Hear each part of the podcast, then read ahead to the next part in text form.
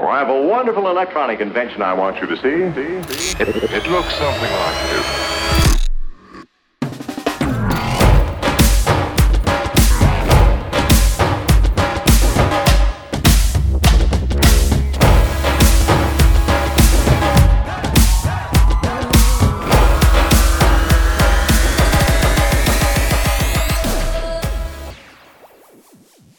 Hola, te saluda tu abogado Paco Domínguez y estás en Hecho Derecho, un programa donde analizamos hechos jurídicos que se materializan en actos jurídicos. Todo explicado con peras y manzanas. ¿Quién dijo que la ley tiene que ser complicada? En el programa del día de hoy vamos a hablar de un tema muy importante para todos, un tema que concierne al ciudadano común hasta el empresario, me refiero al tema de los impuestos. ¿Qué son? ¿Para qué sirven? ¿Y por qué tengo que pagar impuestos? Todas estas preguntas y más las vamos a responder. Y para eso invité a Vicente Traver, abogado fiscalista de Guerrero González Abogados. Sin más, comenzamos. El día de hoy vamos a tener un programa diferente. Vamos a olvidarnos un poco de los temas corporativos y vamos a tocar un tema de igual importancia, no solo para los emprendedores, sino para el público en general. Me refiero al tema de los impuestos, y es que todos contribuimos a la hacienda pública. Con los impuestos, el Estado obtiene los recursos suficientes para llevar a cabo sus actuaciones, como por ejemplo la administración, eh, la infraestructura o la prestación de servicios. Pero muchas veces nos hacemos la pregunta de ¿por qué tengo que pagar impuestos? ¿A dónde van a dar los impuestos que no los veo reflejados? Al contrario, nada más pago y pago y cada vez encuentro más problemas en el país. Entonces, el día de hoy vamos a hablar de este tema y para esto me encuentro con Vicente Traver. Vicente, ¿qué tal? ¿Cómo te va? Te doy la más cordial bienvenida a Hecho Derecho. Hola, muy buenas tardes, Paco. ¿Cómo estás? Muy bien, gracias a Dios. Pues aquí ya sabes, este, trabajando desde casa, pero muy bien, gracias a Dios. Qué bueno, Vicente. Oye Vicente, sé que este tipo de programas no es novedad para ti. Sé que durante tu vida universitaria formaste parte de un programa de radio en la, en la universidad y era un programa de temas legales al igual que este. Es correcto. Eh, formé parte del programa de vínculo jurídico en Radio UDEM 90.5 de FM. 10 y 30. Teníamos un programa todos los todos los miércoles a las 6 de la a las 6 de la tarde. Creo que era el miércoles jueves.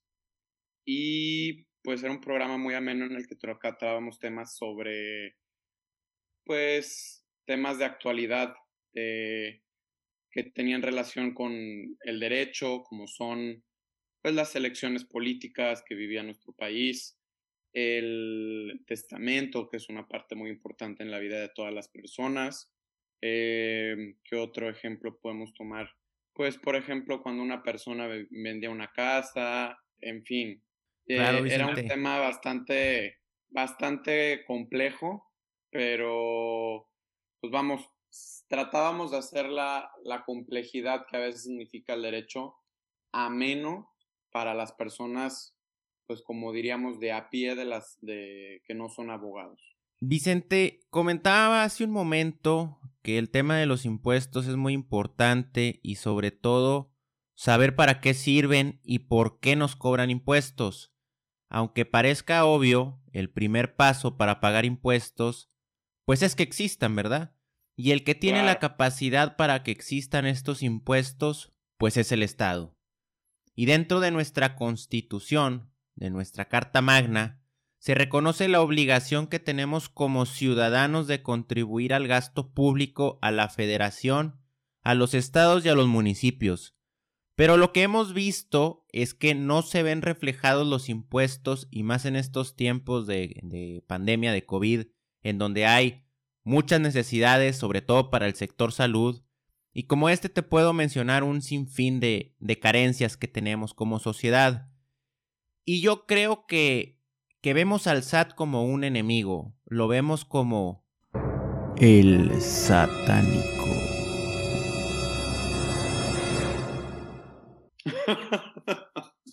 es correcto, es pues el SAT es de las instituciones que más temor nos genera a todos los mexicanos y pues es un temor hasta cierto punto bien fundamentado. Ya el SAT ha tenido muchos dientes que le hemos estado dando al, al fisco derivado de las reformas que ha habido. Tú lo sabes y pues a lo mejor el, el auditorio radio escucha que tienes se podrá haber dado cuenta de que pues primero fue la, la, contabilidad electrónica, facturación electrónica, después las facultades de revisión electrónica y pues sí es una institución bastante interesante, bastante robusta y que le tenemos miedo muchos de los mexicanos y le tenemos miedo más a las facultades que pudieran hacer de determinarnos un crédito fiscal porque pues como bien lo dices, eh, la facultad de pagar impuestos es una facultad constitucional.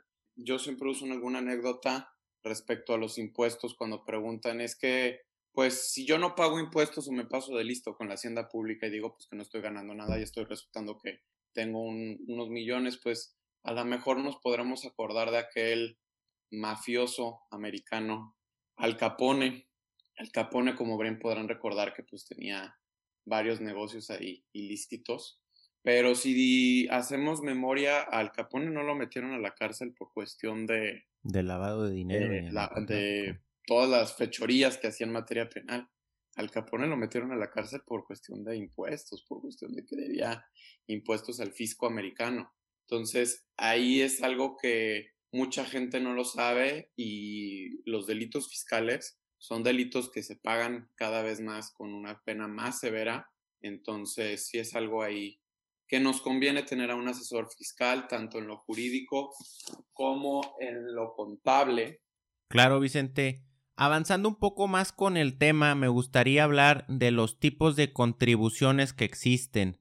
Para entrar en esto, pues hay que hablar de un concepto fundamental, y me refiero al hecho imponible, que es la clave para que existan los impuestos. Y esto, pues esto no es otra cosa más que la circunstancia que origina la obligación de pagar un impuesto. La circunstancia, pues ya sea la circunstancia económica o la circunstancia jurídica que dé pie a, la, a la, generación del impuesto.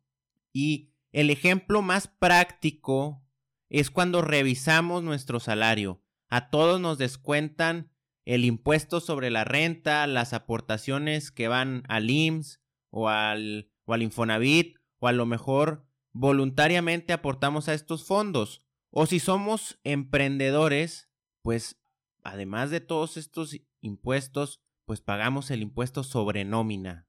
Es correcto. Vaya, como bien lo comentas, hay varios impuestos, cada uno tiene su base, su tasa, su tarifa, su época de pago.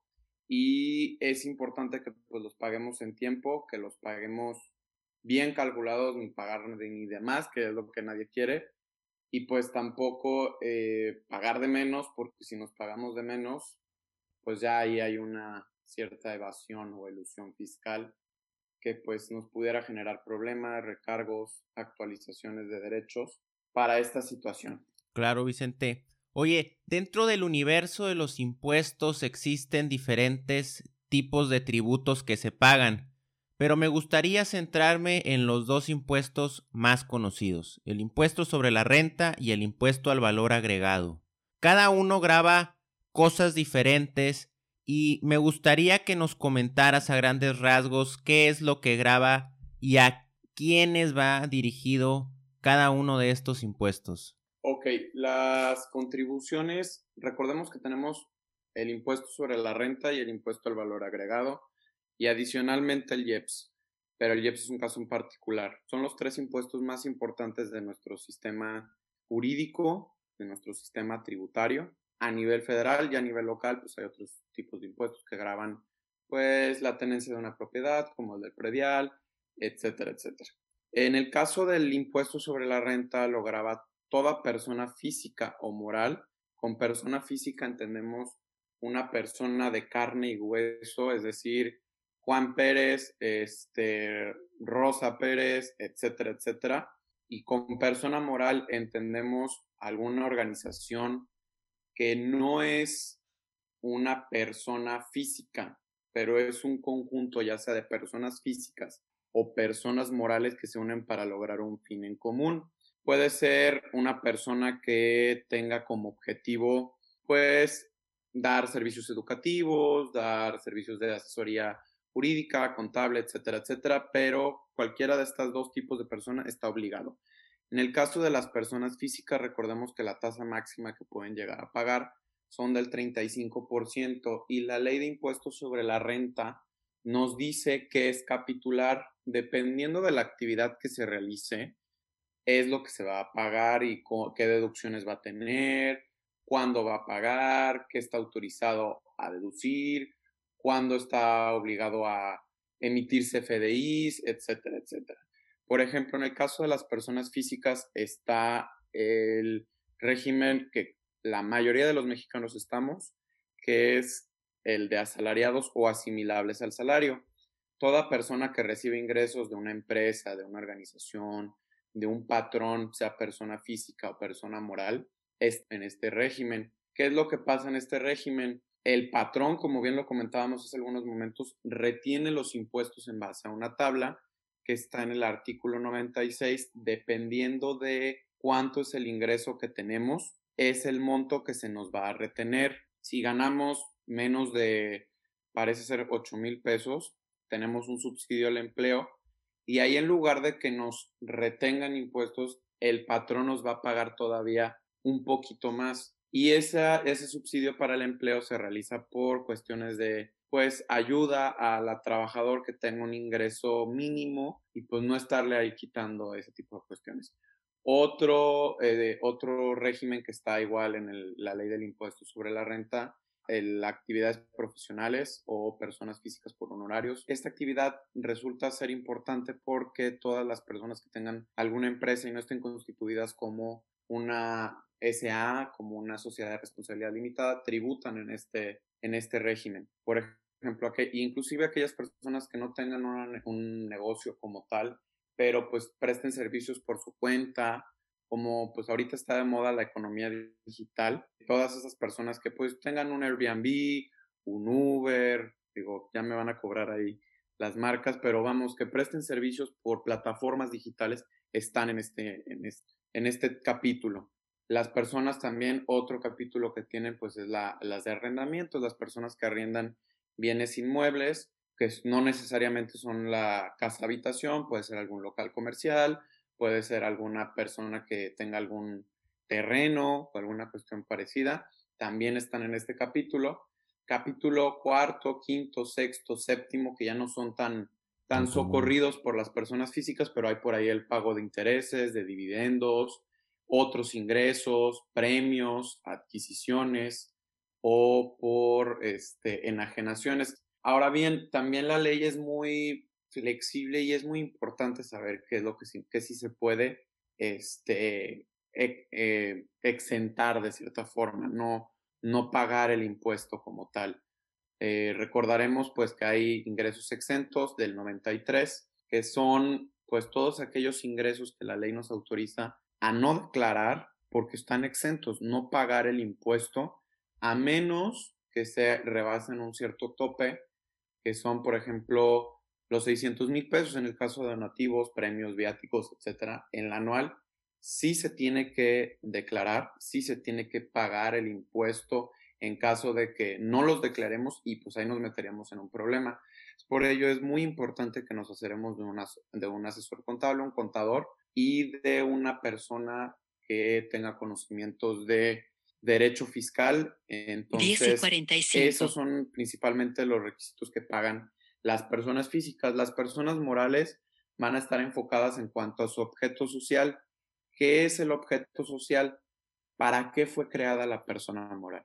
No es lo mismo que yo tenga un, puesto de comida, comida rápida, de comida este, en forma, a que yo tenga una flotilla de taxis en el aeropuerto o en algún lugar específico de alguna ciudad. No es lo mismo, ¿por qué? Porque mi objetivo es generar dinero a través de ciertos mecanismos, pero yo voy a deducir diferentes cosas. Entonces, y para esto, la misma ley del impuesto sobre la, renta y el código fiscal nos van a decir cómo puedo deducir cada cuánto tiempo, qué requisitos requiero para la deducción en específico. El IVA es un impuesto aparte que yo alguna vez tenía un maestro de derecho civil que decía que el IVA era el impuesto vilmente agregado. Eh, es un impuesto indirecto que si bien graba la enajenación, uso o traslado del goce de ciertos eh, bienes y servicios, es un impuesto que se paga, se lo paga el consumidor final.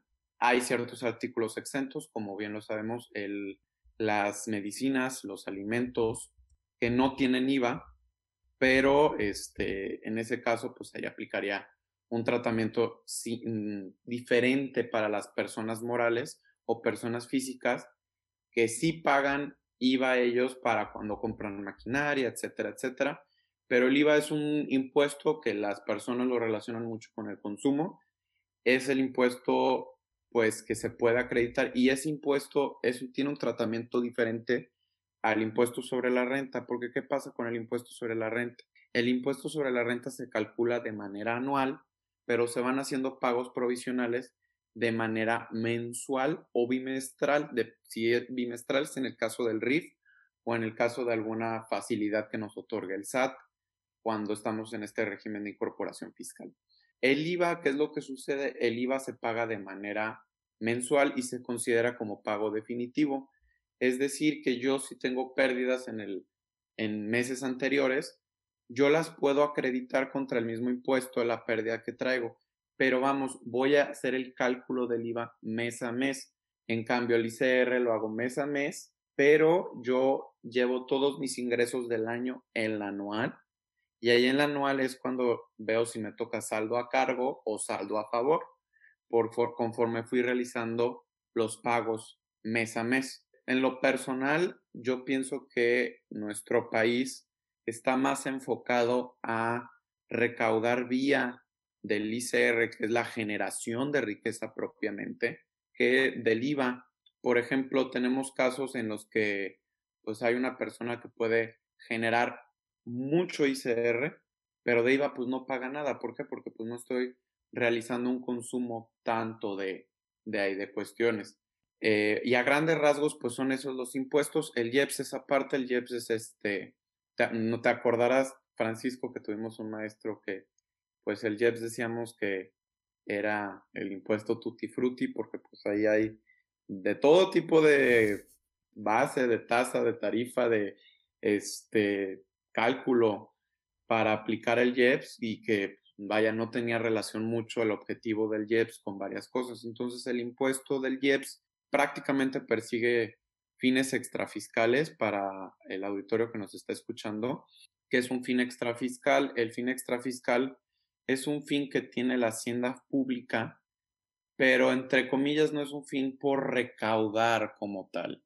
No, es un fin que la hacienda pública quiere que dejemos de hacer cierta actividad porque hace daño al medio ambiente, porque nos hace daño como personas, etcétera, etcétera. Vicente, me gustaría tocar el tema de cómo se determinan los impuestos que pagamos.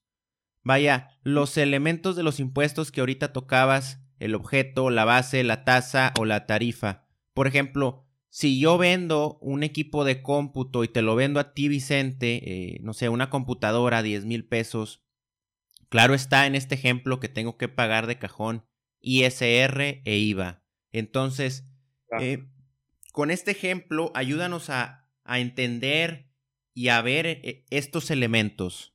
Correcto. A ver, tenemos varios este, elementos que configuran un impuesto. Recordemos que si no hay un elemento del impuesto, que los que voy a mencionar, no puede haber un impuesto. Eh, empezamos con los elementos de los impuestos. Todos los impuestos deben tener eso. Sujeto activo quién es la persona, organismo que va a exigir el pago de los impuestos. La hacienda pública, entre comillas, sería esto, pero puede ser la hacienda pública a nivel federal a nivel local o incluso a nivel municipal. Sujeto pasivo, que es el contribuyente, la persona que tiene la obligación de declarar y pagar el impuesto. Hecho imponible, que es el hecho que tenemos que genera la base del impuesto. En este caso, por ejemplo, sería la compraventa de la computadora. La base imponible, ¿cuánto es lo que yo voy a tomar en cuenta para el cálculo de los impuestos? Por ejemplo, imaginemos que la, la computadora vale 10 mil pesos. Si la computadora vale 10 mil pesos, pues bueno, vamos a ver qué deducciones podemos realizar. Y después de que apliquemos las deducciones, ahora sí vamos a pagar el impuesto sobre la renta y el impuesto al valor agregado. Al valor agregado, recordemos que se da una, un cálculo de acreditamiento de acuerdo con lo que yo pagué de IVA contra lo que yo estoy cobrando de IVA. Es así funciona en el IVA. En el ICR funciona una base de deducciones. ¿Cuánto es lo que yo tengo de ingreso? ¿Cuánto es lo que yo tengo de deducciones autorizadas? Que deducciones autorizadas debemos de tener como todo el gasto indispensable para mi negocio o para mí como persona que yo tenga que hacer. Siempre que yo tenga una deducción, tengo que tener el CFDI que lo respalde. La tasa o cuota. ¿Por qué digo tasa o cuota? Recordaremos que, por ejemplo, en el ICR es un impuesto progresivo que a grandes rasgos se resume, si yo gano más o tengo un mayor ingreso, pago más. Pero el impuesto sobre la renta no tiene una tasa fija, tiene una tasa que varía de acuerdo al escalón o peldaño que yo me ubique de la tabla del artículo 96 para poder realizarlo, que puede ir desde el 0.01 hasta el 35%. Obviamente las personas que más ganan pueden llegar a pagar hasta el 35%. ¿Y por qué digo que es una cuota? En el ICR se da la mezcla de cuotas y tasas. Hay una cuota fija, dependiendo del escalón en el que yo me ubique, y la tasa va a variar dependiendo el punto en el que yo me encuentre, que ya como comentaba puede ser desde el 0 hasta el 35%, y es una fórmula matemática dependiendo de sumas y restas y multiplicaciones en la cuestión del ICR. En el IVA es más fácil, en el IVA yo nada más aplico la tasa del 16% o incluso en caso de que esté exento o no sea materia de IVA, como es el caso de los alimentos, el 0%. Ahora también tenemos la época de pago. La época de pago recordemos que va a ser en la fecha en la que yo estoy obligado a declarar y pagar el impuesto. Aquí cabe hacer mención que no es lo mismo declarar y pagar. Tengo la obligación yo de declararlo, que es meternos a la página del SAT o de la tesorería estatal o de realizar el pago correspondiente ante las tesorerías municipales y es diferente a pagar. Ya el pago pues es diferente a la, a la declaración y si bien recordarán las personas que nos, está, nos están este, escuchando, la declaración y el pago no termina ahí la relación tributaria. Recordemos que ya ahorita, de, acuerdo al con fundamento en el Código Fiscal y en la Ley de Impuestos sobre la Renta, el SAT puede verificar si le echamos mentiras o no y se puede hacer llegar de ciertos mecanismos con los eh, mecanismos de revisión que tiene autorizado el SAT, que ya en la mayoría son electrónicos, pero no nos impide recibir una visita domiciliaria, una revisión de gabinete, etcétera, etcétera. Entonces, prácticamente eso es lo que nosotros debemos de tener en cuenta para que haya un impuesto. El objeto, que es como comentábamos, o el hecho imponible, el acto o actividad que surja como motivo del impuesto. Prácticamente a grandes rasgos, esos son los mecanismos para hacer el cálculo del impuesto. Vicente, dentro de la gente que nos escucha hay gente que se encuentra en proceso de emprender algún negocio o gente que ya, que ya es dueña de un negocio. Y algo fundamental que hay que cuidar en una empresa es el tema de los impuestos y es algo que, que hemos venido mencionando a lo largo de, de, este programa. Y para la gente que, que nos escucha, me gustaría hacer una pequeña distinción entre tributar como persona física y como persona moral. Obviamente, ahorita mencionábamos, las reglas del juego son diferentes, pero me gustaría que nos comentes algunos beneficios de tributar en cada caso. Es decir, no es lo mismo si yo eh, vendo aires acondicionados o presto un servicio a nombre propio a que si lo hago a través de una sociedad. Claro. Bien, el beneficio que tenemos como persona física es que estamos bajo el flujo, el régimen de flujo de efectivo. ¿Qué quiere decir esto?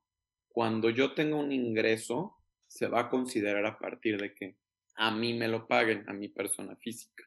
Si yo no recibo ese ingreso, yo no estoy obligado a declarar y pagar ese ingreso.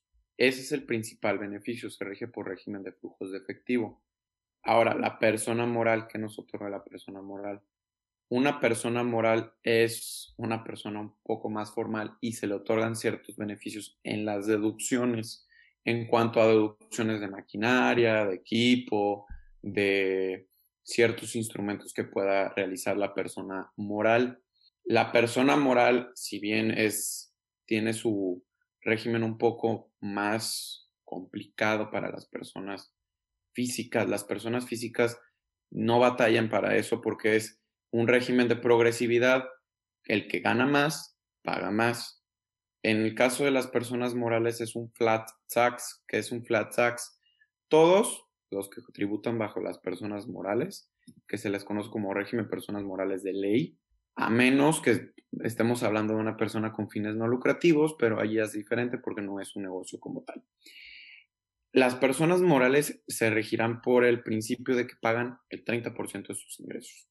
Entonces, ¿cuál es la diferencia? Si yo tengo una pequeña empresa, apenas estoy abriendo la, la, empresa, estoy en mis primeros años de emprendedor, todavía no tengo yo una posibilidad de pagar todos los impuestos, las contribuciones, oye, no, no estoy familiarizado con todo esto, tengo que pagar mucho.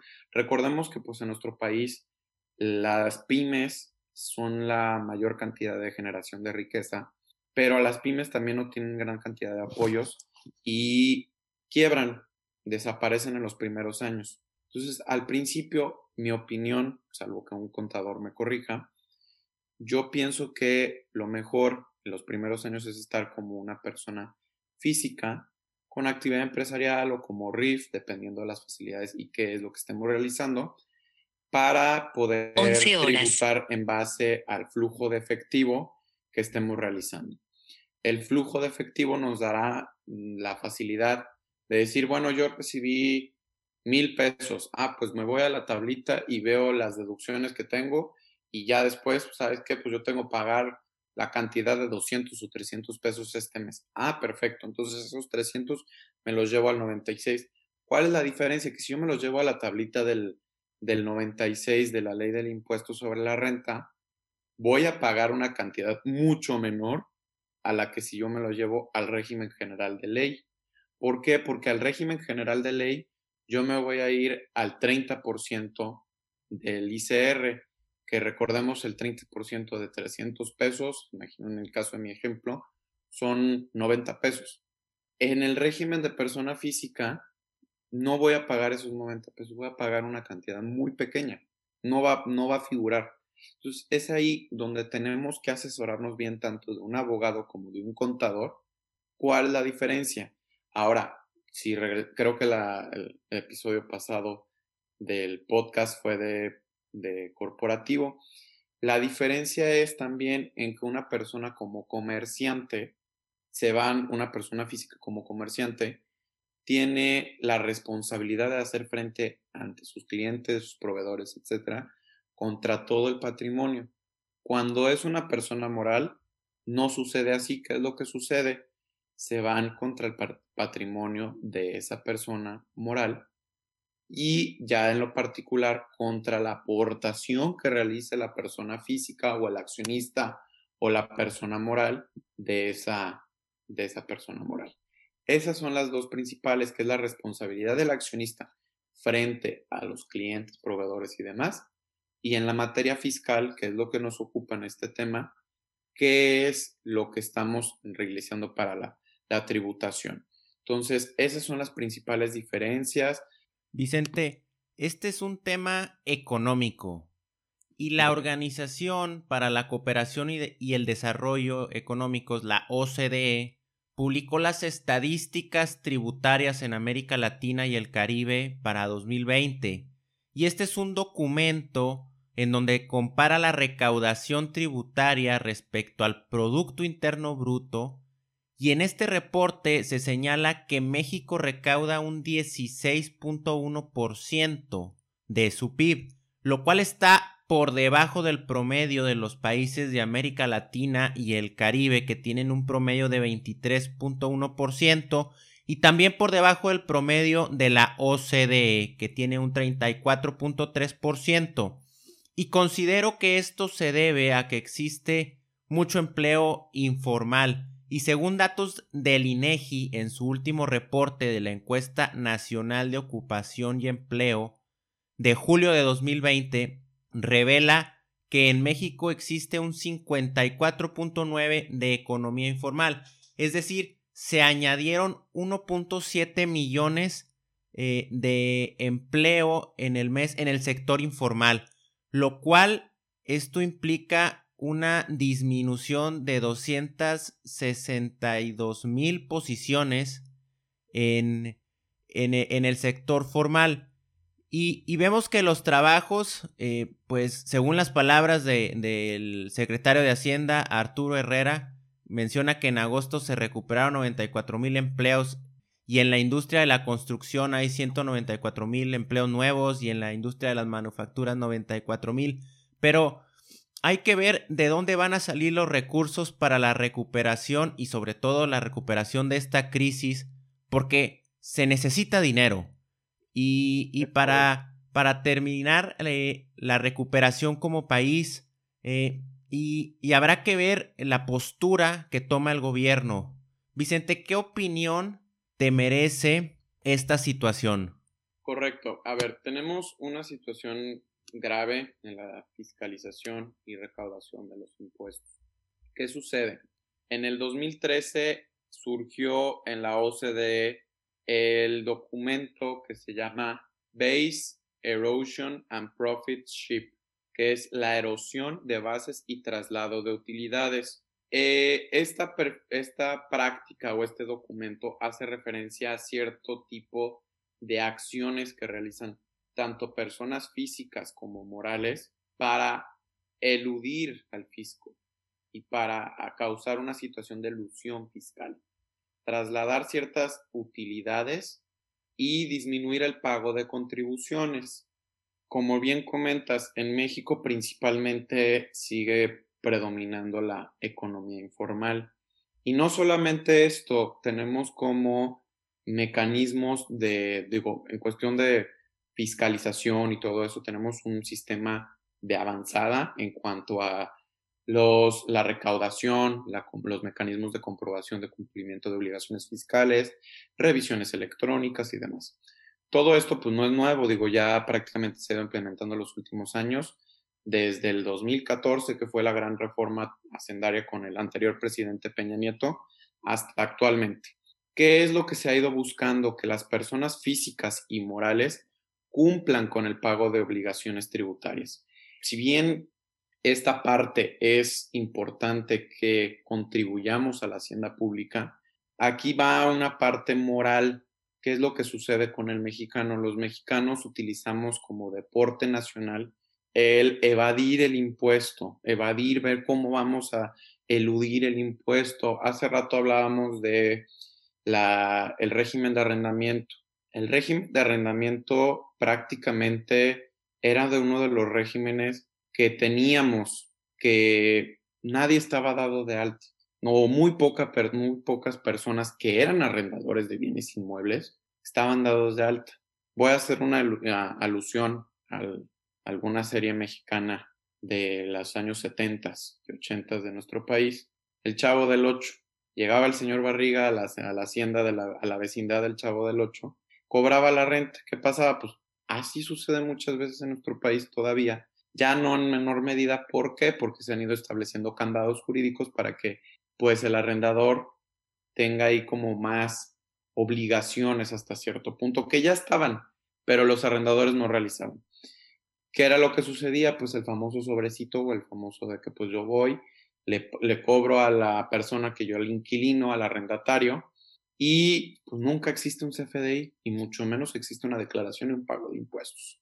Y prácticamente la economía informal, si bien es un caso que se ha ido mejorando con, la, con el caso del RIF, el programa de, este, programa de educación cívica que tiene el SAT para incorporarse a la formalidad, no ha sido suficiente porque, vamos, eh, los, las personas que vemos vendiendo comida en la calle, vendiendo productos, etcétera, etcétera, pues dicen, oye, ¿yo para qué voy a pagar impuestos? O sea, no es una persona que esté tributando porque dice, oye, yo vendo, pues puedo ganar 30 mil pesos, ¿para qué pago yo impuestos? ¿Para qué me pongo yo la soga al cuello solito? Me voy a inscribir, voy a dar al, al SAT mis avisos, voy a dar al SAT mis declaraciones, voy a cumplir mes a mes los días 17 con el pago de, del impuesto sobre la renta y del IVA. Entonces, eso hay una parte que sí es una de ética del mexicano, del contribuyente, el ir a inscribirse, realizar todo este tipo de cosas, pero la parte de la OCDE del BEPS, retomando, ahí establece ciertas medidas que debe de realizar el fisco o qué prácticas se han ido estimulando para disminuir este tipo de prácticas. Y las, las hemos ido incorporando poco a poco al Código Fiscal, a la ley del impuesto sobre la renta, la ley del IVA, y pues ahorita tenemos un SAT que está recaudando más, está viendo la manera de aplicar la mayor cantidad de revisiones electrónicas y además tuvimos el caso de una tienda de autoservicios que se puso en, en regla con el SAT. Entonces, eh, se puso al RIA, otro banco igual, este, español. Entonces, prácticamente, pues es esa situación. Y pues el BEPS ha, venido a renovar toda esta situación de la fiscalidad de los sistemas tributarios de tanto de México como de todos los organismos que convergen en la OCDE, que es el Club de Fiscos. Vicente, ya para terminar, ¿algún consejo que quieras compartir, un consejo referente a este tema? Pues pagar impuestos, no queda más, asesorarse bien, ver las medidas para asesorarnos bien, deducir bien, dar de alta si son emprendedores a sus trabajadores. Eh, al final del día, no está bien el no pagar impuestos. Benjamin Franklin decía que solamente tenemos dos cosas seguras, la muerte y pagar impuestos, asesorarnos de un contador, tener a nuestro contador, como bien decía este maestro al cual hice alusión eh, hace unos minutos, que fuera nuestro mejor amigo, porque nuestro contador nos va a ayudar del apuro o nos puede también meter en muchos apuros. Entonces, asesorarnos bien, empaparnos también, aunque seamos ciudadanos de, de, a pie, saber cómo se pagan los impuestos, cómo se hace. Ahorita estamos en época de, de discusión de presupuestos este, tributarios para el próximo año. Saber qué es lo que está haciendo el presidente, qué es lo que está haciendo el secretario de Hacienda, qué es lo que pasa. O sea, ya el prender las noticias y o el ver las noticias por internet, los periódicos, lo que sea, ya es este, un paso adelante en nuestra cultura de, de civismo, de, de, cumplimiento tributario, acercarnos con un contador, con un abogado, eh, serles muy francos en la situación que tenemos nosotros, qué es lo que hacemos, qué es lo que dejamos de hacer, cuántos empleados tenemos, en dónde vivimos, qué es lo que podemos hacer, qué es lo que no podemos hacer, cómo lo podemos hacer, yo el otro día hablando con un pariente, este, un primo que no es ni contador ni abogado, me decía, oye, pues yo tengo mi empresa, este, y pues deduzco la gasolina en efectivo. Y yo, ¿cómo crees? No, la gasolina no se puede deducir en efectivo. Y mucha gente pues pide tickets del súper, de la gasolina, de cuánta cosa se le ocurre, porque pues dice, ah, pues es que estos son gastos que yo requiero entonces, esta parte es donde entramos nosotros en asesorarnos con un contador. Desgraciadamente, la cuestión fiscal no nos asesoramos bien. Las personas que cumplimos eh, estamos cautivos, no, luego queremos solicitar una devolución de impuestos y nos da miedo, es que nos van a auditar y todo. Oye, pues para eso tenemos un contador, ver que todo tengamos en regla. Este, el tema de los depósitos en efectivos es bastante interesante para las personas físicas ya el SAT sabe cuánto es lo que ingresamos en efectivo, cuánto es lo que gastamos con la tarjeta. Por eso todo este mecanismo de digitalización de, de las cuestiones tributarias. Ya muchas veces se prefiere más la tarjeta y más ahorita con la pandemia, pagar con la tarjeta de débito o la de crédito, evitar caer en discrepancia fiscal. Entonces, pues prácticamente es cumplir, cumplir en tiempo y forma, asesorarnos de las personas que, que pues verdaderamente tienen un título en contaduría pública, que tienen un título en licenciado en derecho, que son éticas, que nos dicen, oye, pues mira, tienes que pagar sí o sí, pero vamos a ver la manera de acuerdo a lo que haces para que tú pagues lo justo, lo equitativo, lo proporcional, que son mecanismos y principios que tienen los impuestos de acuerdo a la constitución, que deben ser proporcionales y equitativos. Entonces, eso es lo que yo les pudiera recomendar a, los, eh, al auditorio que, que, tiene, que tiene el honor de dirigirme el día de hoy. Pues ahí lo tienen, Vicente Traver. Vicente, agradezco mucho tu tiempo y los consejos que nos compartes. Muchísimas gracias a ti por, por, el, por la invitación y pues a la orden. Este, ahí en cualquier cuestión me pueden este, buscar, ya sea por las redes sociales o profesionales, este, LinkedIn o alguna cuestión así. Para, estamos a sus órdenes. Este, y pues nada más, ahí estamos a la hora. Nos despedimos del programa, no sin antes invitarlos a que sigan pendientes de Hecho Derecho. Hoy empezamos con los temas fiscales y es el inicio de una miniserie, por lo que los invito a que no se pierdan el próximo capítulo en el cual vamos a hablar de los pecados, los siete pecados que los contribuyentes cometen. Hasta la próxima. Si te gustó este capítulo, no olvides suscribirte a Hecho Derecho en Spotify y Apple Podcast. Y por favor, compártelo con la gente a la que le pudiera ser de interés.